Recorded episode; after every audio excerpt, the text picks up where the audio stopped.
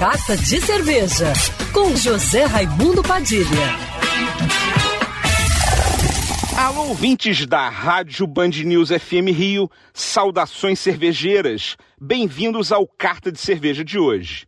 Nessa época de pandemia, onde as viagens estão restritas, viajar para outras regiões para beber cerveja, conhecer cervejarias, descobrir novos bares cervejeiros e frequentar festivais de cerveja ainda é um sonho que não dá para gente realizar.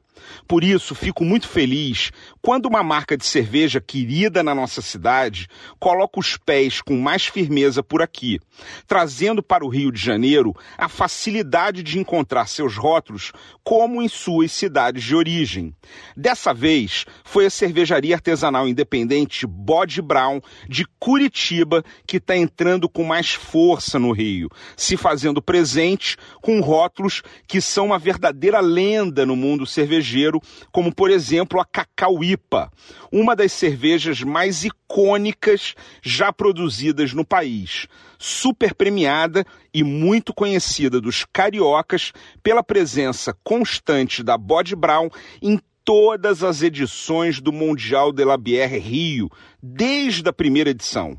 A Cacauípa é uma American IPA com adição de nibs de cacau, feita em colaboração com a cervejaria californiana Stone Brewing, quando seu fundador, o cervejeiro Greg Koch, esteve no Brasil há anos atrás.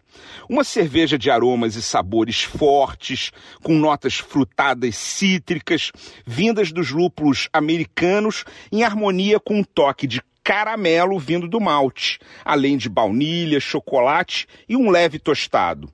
Além dela, outras cervejas da Bode Brown, como as American IPA, Mago de Rublon e Trooper Brasil, essa última feita em colaboração com o vocalista do Iron Maiden, Bruce Dickinson, você vai poder encontrar aqui no Rio com a mesma facilidade como os curitibanos encontram por lá.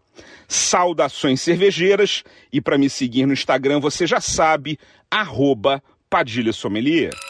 Quer ouvir essa coluna novamente? É só procurar nas plataformas de streaming de áudio. Conheça mais dos podcasts da Band News FM Rio.